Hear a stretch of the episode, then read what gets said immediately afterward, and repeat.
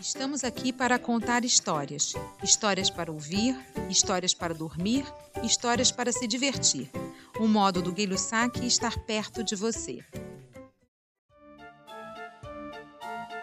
Estrega Nona, a avó feiticeira.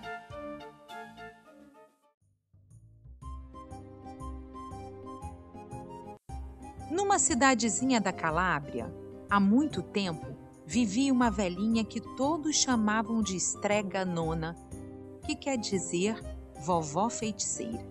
Apesar de cochicharem sobre ela, todas as pessoas da cidade a procuravam quando tinham um problema até o padre e as freiras do convento, porque Estrega Nona tinha mesmo um toque mágico. Ela sabia curar dores de cabeça com óleo e água e um grampo. Ela fazia poções especiais para as moças que queriam arranjar o marido. E ela sempre conseguia acabar com as verrugas. Mas Estrega Nona estava ficando velhinha e precisava de alguém para ajudar a cuidar de sua casinha e de seu jardim. Então ela colocou um anúncio na praça da cidade. E Tonhão, que era um rapaz meio distraído, foi falar com ela. Antônio, disse Estreganona, você deverá varrer a casa e lavar a louça. Deverá capinar o jardim e colher os legumes, e alimentar a cabra e tirar o leite, e buscar água. Por tudo isso, eu lhe darei três moedas, um lugar para dormir e coisas para comer. Oh, grazie, disse Tonhão. A única coisa que você jamais poderá fazer, disse Estreganona, é tocar no caldeirão de macarrão. É muito valioso e eu não deixo ninguém tocar nele. Oh, sim, sim, claro, disse Tonhão. E assim os dias passaram. Tonhão fazia seu trabalho e Estreganona atendia as pessoas que vinham procurá-la por causa de dores de cabeças, maridos e verrugas enormes. Tonhão tinha uma boa cama para dormir ao lado da casinha da cabra e tinha comida para comer.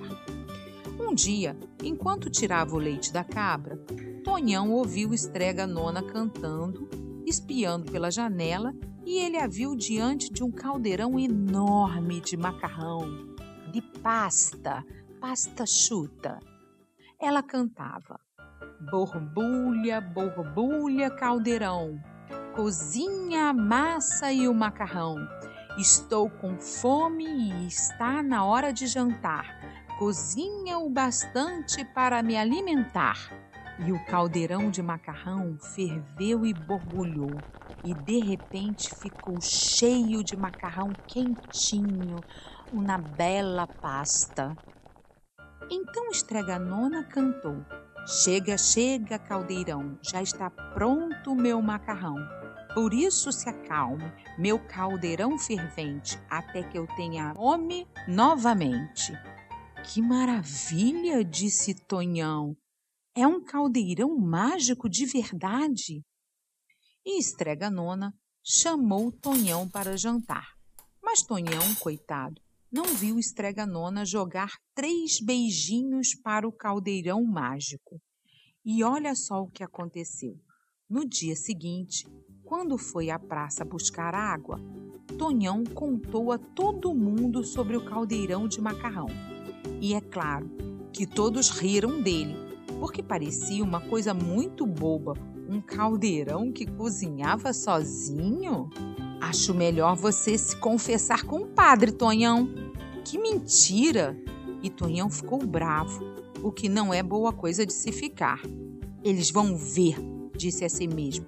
Um dia vou pegar o caldeirão de macarrão e fazê-lo cozinhar sozinho. Aí eles vão ver e vão se arrepender.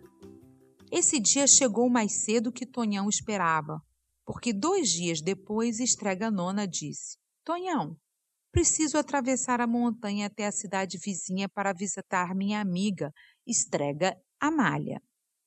Varra a casa e capine o jardim. Dê comida à cabra e tire seu leite. E para o almoço tem pão e queijo na dispensa.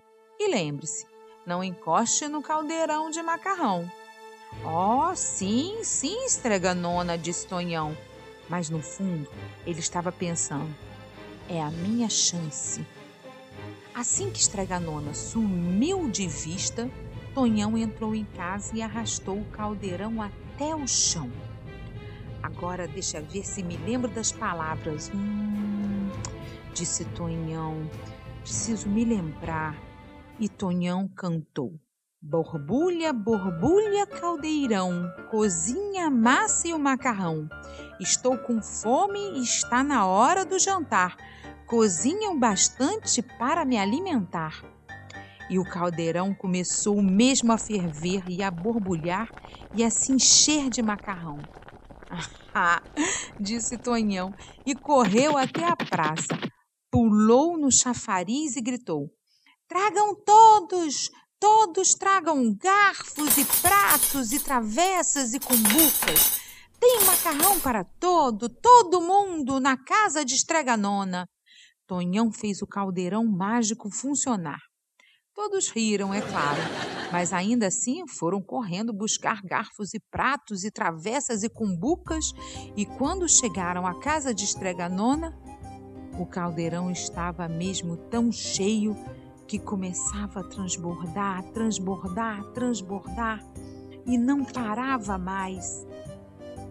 Tonhão era um herói. Ele ia tirando o macarrão do caldeirão e enchendo os pratos e as travessas e as cumbucas.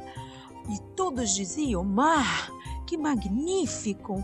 Magnífico! Havia mais que o suficiente para todo mundo, inclusive para os padres e as freiras do convento, e algumas pessoas repetiam duas, três, quatro vezes, mas o caldeirão jamais esvaziava.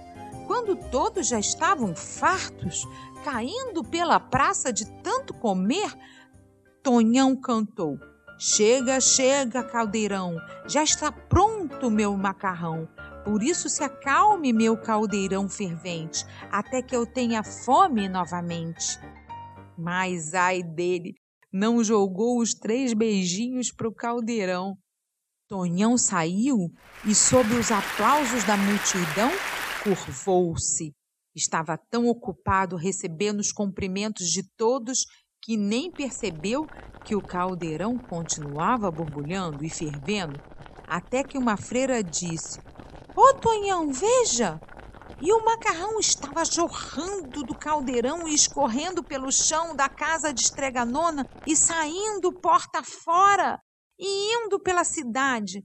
Tonhão entrou correndo em casa e gritou mais uma vez as palavras mágicas, mas o caldeirão continuava a borbulhar, borbulhar, borbulhar. Ele tirou o caldeirão do chão, mas o macarrão continuava a jorrar. Tonhão agarrou uma tampa e colocou-a sobre a panela e sentou em cima. Mas não teve jeito. O macarrão levantou a tampa com Tonhão junto com ele, derramou-se pelo chão da casa de estrega nona. Pare, pare! berrou Tonhão. Mas o macarrão não parou, e se alguém não estivesse agarrado ao pobre Tonhão, o macarrão teria sumido com ele. O macarrão tinha quase enchido a casinha toda. Das janelas e pelas portas vinha o macarrão e o caldeirão jorrava mais e mais. As pessoas da cidade começaram a ficar preocupadas. Faça alguma coisa, Tonhão! Todos gritavam. Por favor, faça parar esse macarrão! Tonhão cantou a canção mágica de novo, mas sem os três beijinhos, e de nada adiantava. A essas alturas, o macarrão já descia estrada fora e todos corriam para escapar dele, e toda a Calábria estava tomada de macarrão. Temos que proteger nossa cidade desse macarrão, gritou o prefeito. Tragam colchões, mesas, portas, qualquer coisa para fazer uma barricada. Mas nem isso funcionou. O caldeirão continuava borbulhando, borbulhando e o macarrão jorrando. Estamos perdidos, disseram as pessoas, e o padre e as freiras do convento começaram a rezar. O macarrão vai cobrir nossa cidade, gritavam. E era exatamente o que iria acontecer caso a estreganona não estivesse vindo pela estrada, voltando para casa. Nem teve de olhar duas vezes para entender tudo o que havia acontecido. Ela cantou a canção mágica e jogou os três beijinhos, e com uma tossida o caldeirão parou de borbulhar e o macarrão parou. Oh, grazie, muitas gracias. Obrigada, estreganona, gritaram todos. Mas então viraram contra o pobre Tonhão. Amarrem-no! berraram os homens da cidade. Esperem aí, disse Estreganona. O castigo deve ser de acordo com o crime. E ela pegou o garfo de uma senhora que estava perto e entregou ao Tonhão. Muito bem, Tonhão. Você queria o macarrão do meu caldeirão mágico, disse Estreganona. E eu quero dormir sossegada na minha caminha hoje à noite. Então, comece a comer. E foi o que ele fez. Pobre Tonhão, a barriga cheia, cheia, não aguentava mais, até que todo o macarrão tivesse sumido.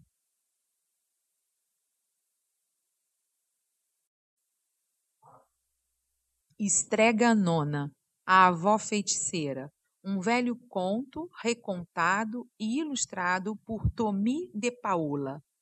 Crianças Criativas, Autores e Agentes e Associados, Edições e Promoções Internacionais. Leia livros